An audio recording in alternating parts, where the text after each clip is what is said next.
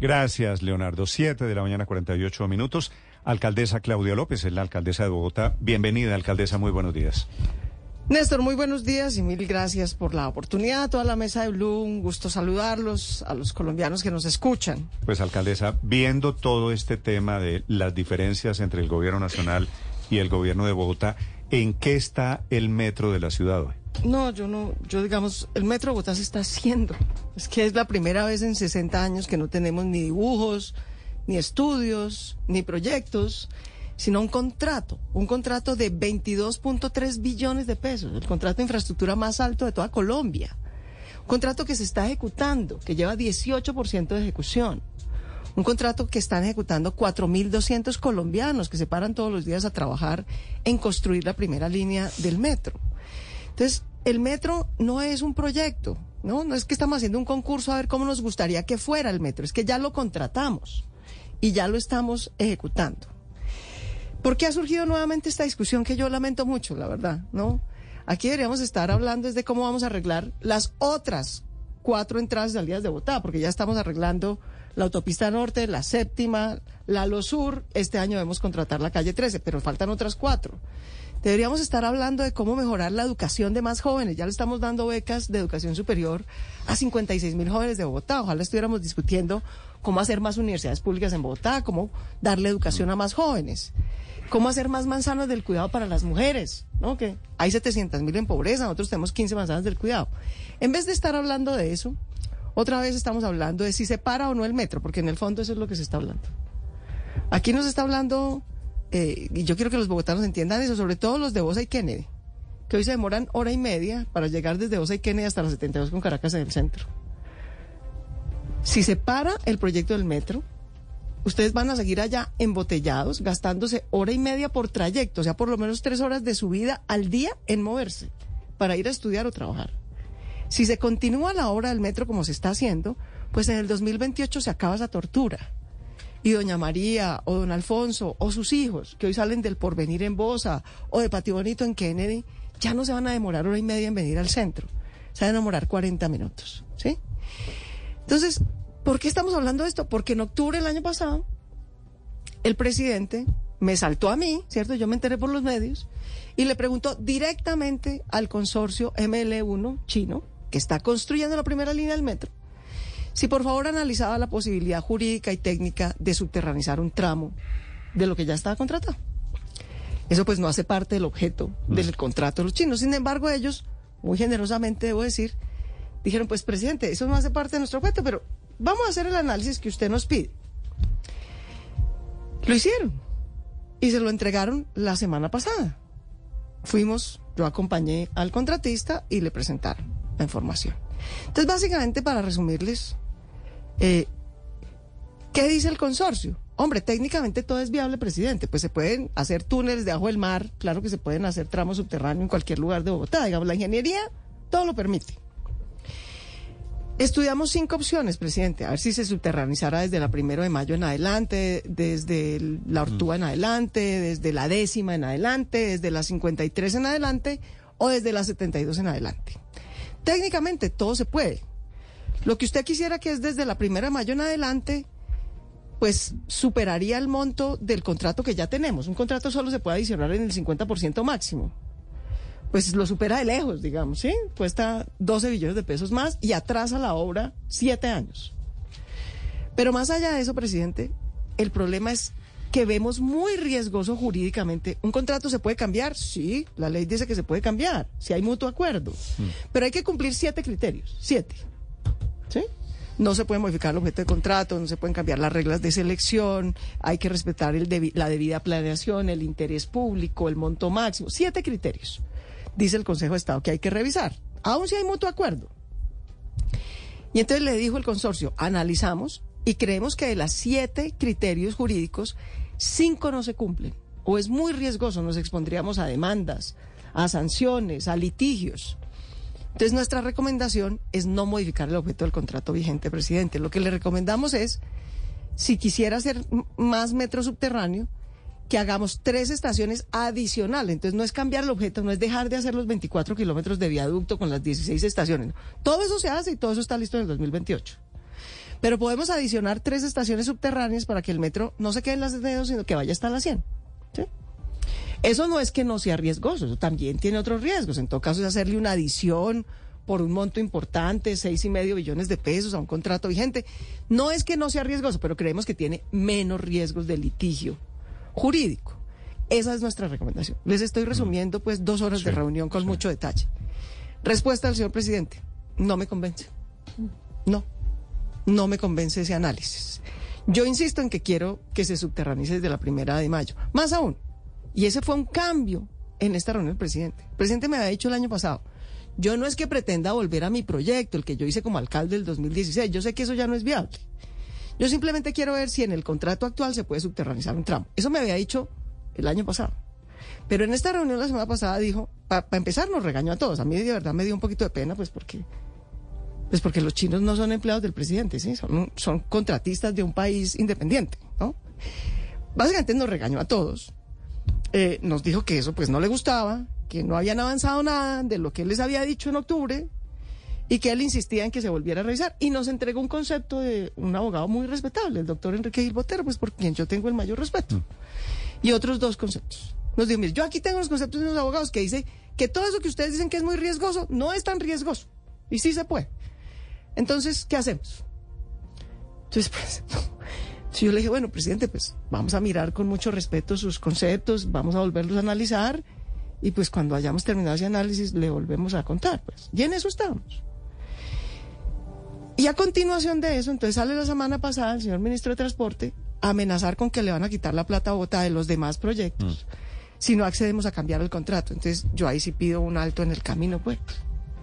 Porque no puede ser que no solamente nos estén exponiendo a un riesgo enorme de quedarnos sin metro y con litigios y demandas y problemas, sino que además nos digan ahora. Yo le digo, Néstor, yo no entiendo. Si de verdad el tema fuera por tener más metro subterráneo en Bogotá, bandera que yo comparto.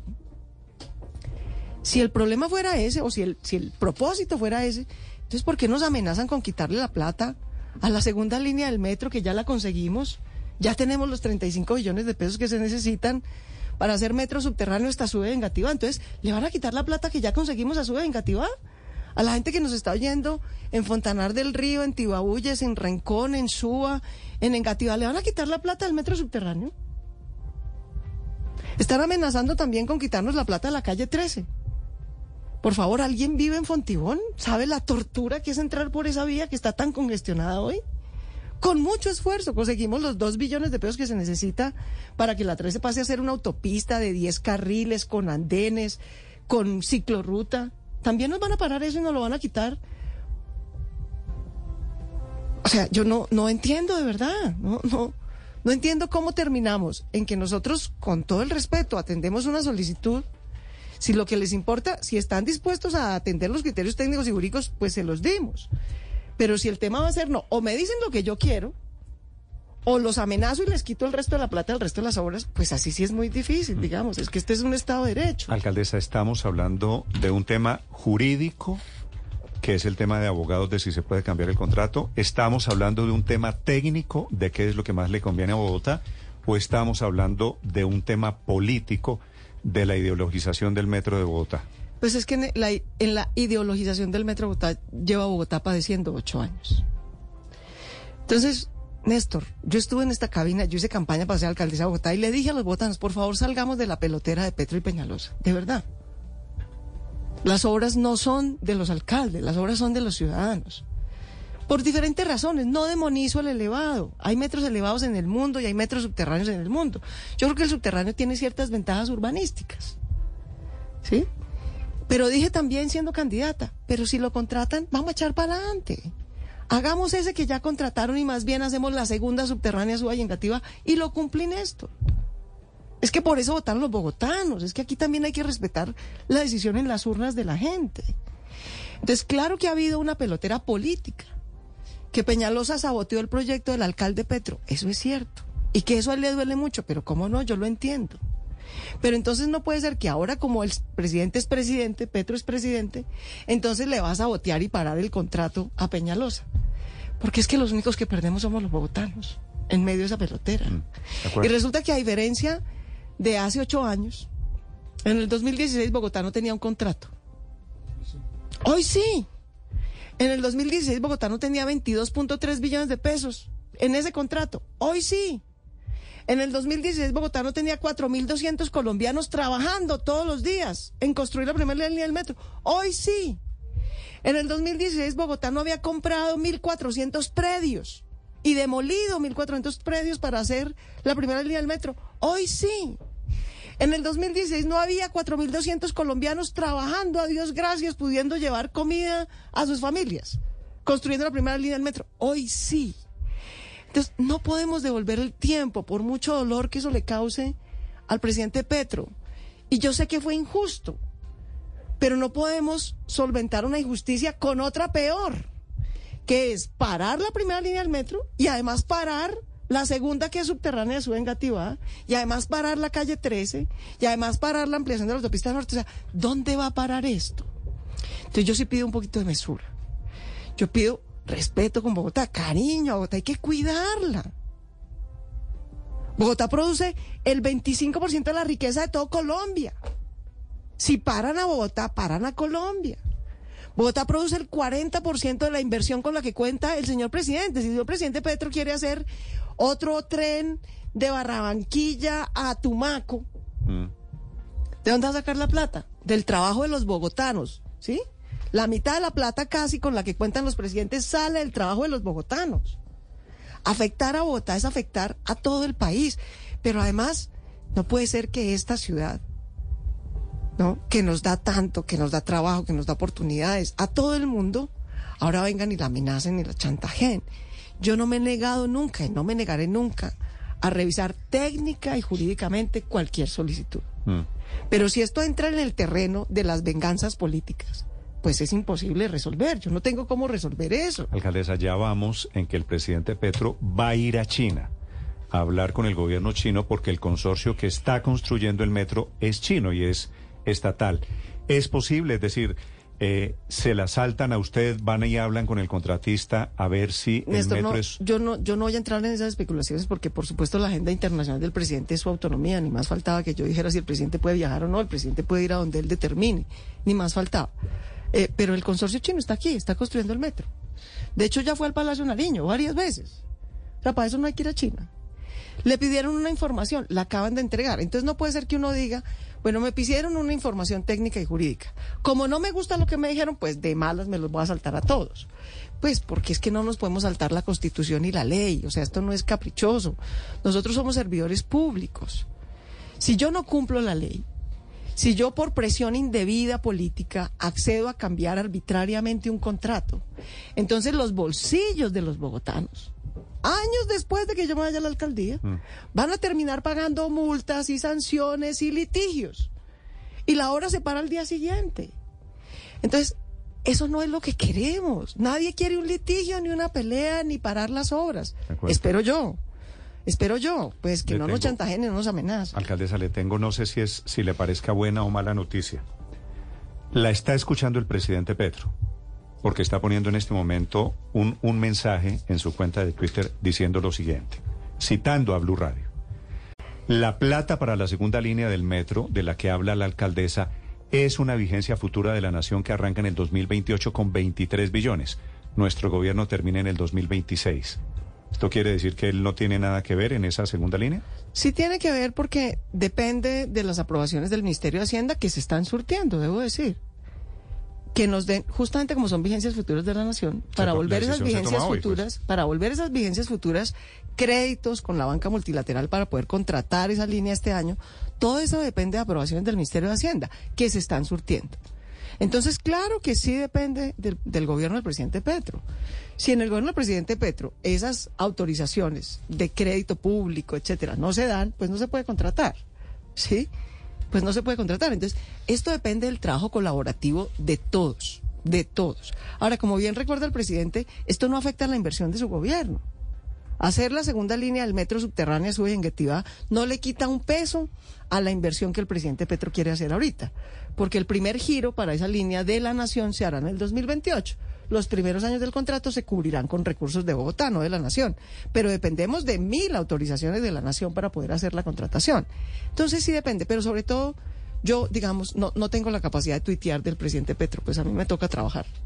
Entonces, yo, la verdad, no, no puedo volver esto un tuit contra otro tuit, contra otra respuesta. O sea, mm. yo, yo no sé cómo sea la agenda del presidente. Yo tengo mucho trabajo, de verdad. Entonces, yo no puedo volver esto un debate de Twitter, de verdad. No me parece respetuoso ni con el presidente ni con los ciudadanos. Yo voy a reuniones técnicas en el Palacio de Nariño o, o donde me cita el presidente. Ya a una la semana pasada. Acordamos hacer una mesa técnica, la estamos haciendo. Acordamos hacer otra mesa jurídica, la estamos haciendo. Y cuando tengamos una segunda respuesta, que fue la que nos pidió, pues se la llevaremos por escrito como corresponde, con respeto. Pero, verdad, pues hay que trabajar, hay que hacer las cosas, hay que velar por la seguridad, hay que ir a vigilar otras obras, hay que hacer los colegios. O sea, yo sí, yo soy alcaldesa, no tuitera. Sobre eso. No, no puedo, pues, volverme sobre eso, alcaldesa. Pero, Ricardo, déjeme decirle, alcaldesa, lo que está viendo la verdad del país es un poquito una pelea política que ha ido creciendo, ¿no? Pero esta es una pelea política, no conmigo, debo decirlo. Yo estoy aquí quedando en la mitad del tiroteo que llevan ocho años teniendo Petro y Peñalosa. Y, eso, en eso lleva Bogotá. Ocho años lleva en ese tiroteo. Y, a Bogotá hay que sacarla de ese tiroteo, a Bogotá hay que cuidarla. Es que el metro no es de Petro ni de Peñalosa.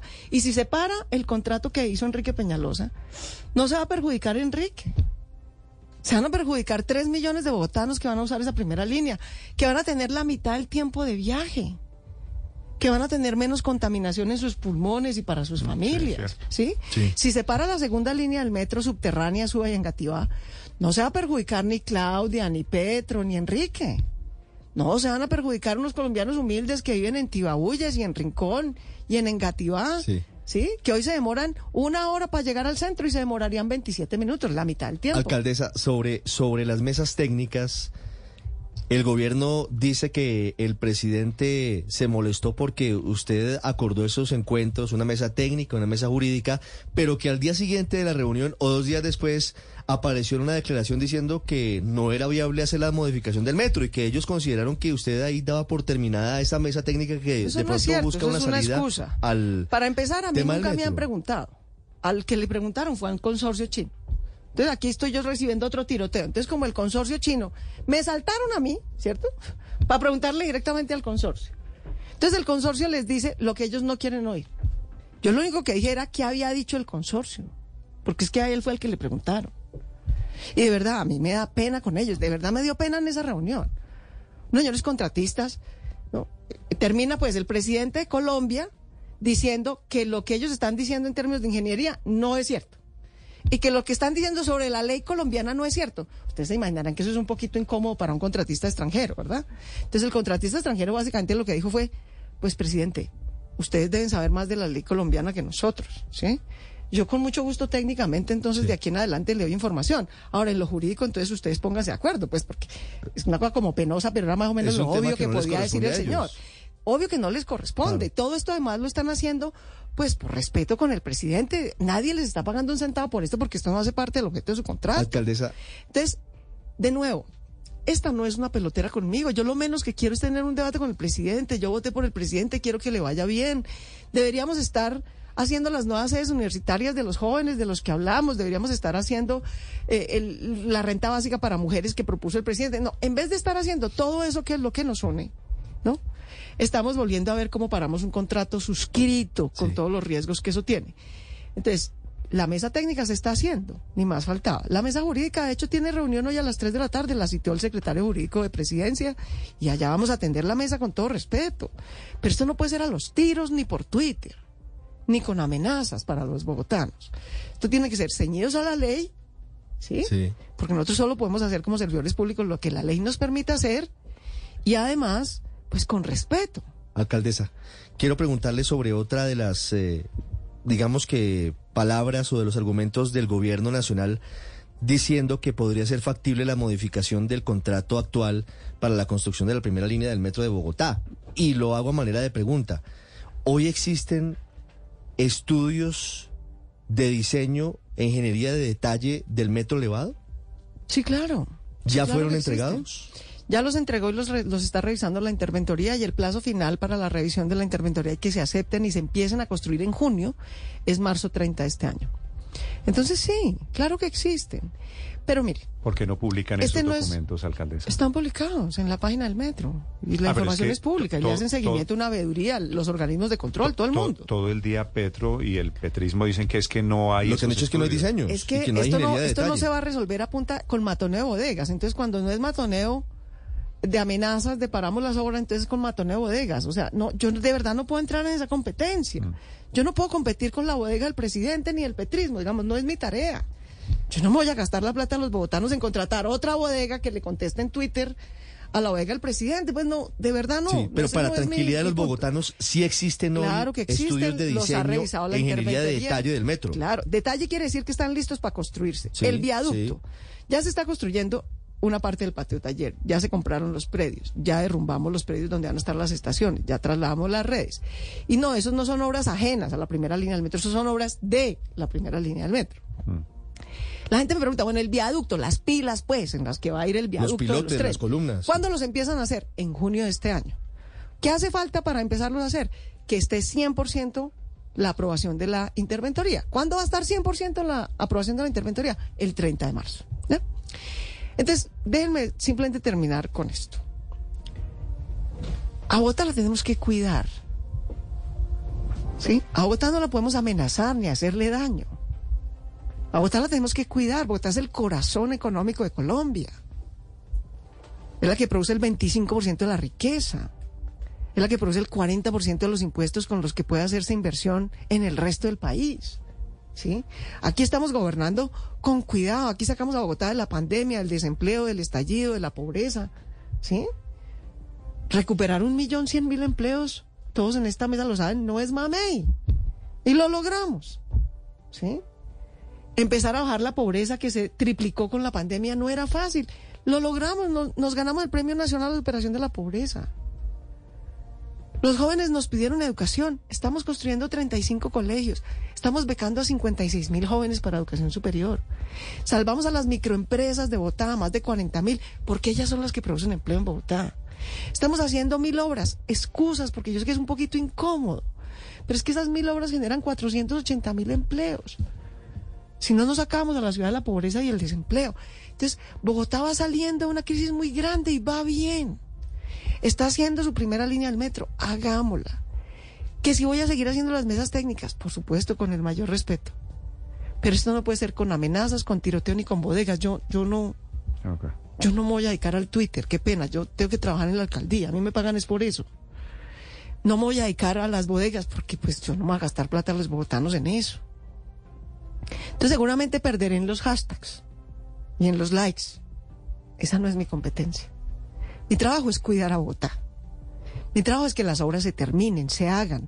De 1.100 obras que tenemos en esto, 25 están enredadas, están mal. Están mal, ha habido lío, se quebró el contratista, no salió un permiso.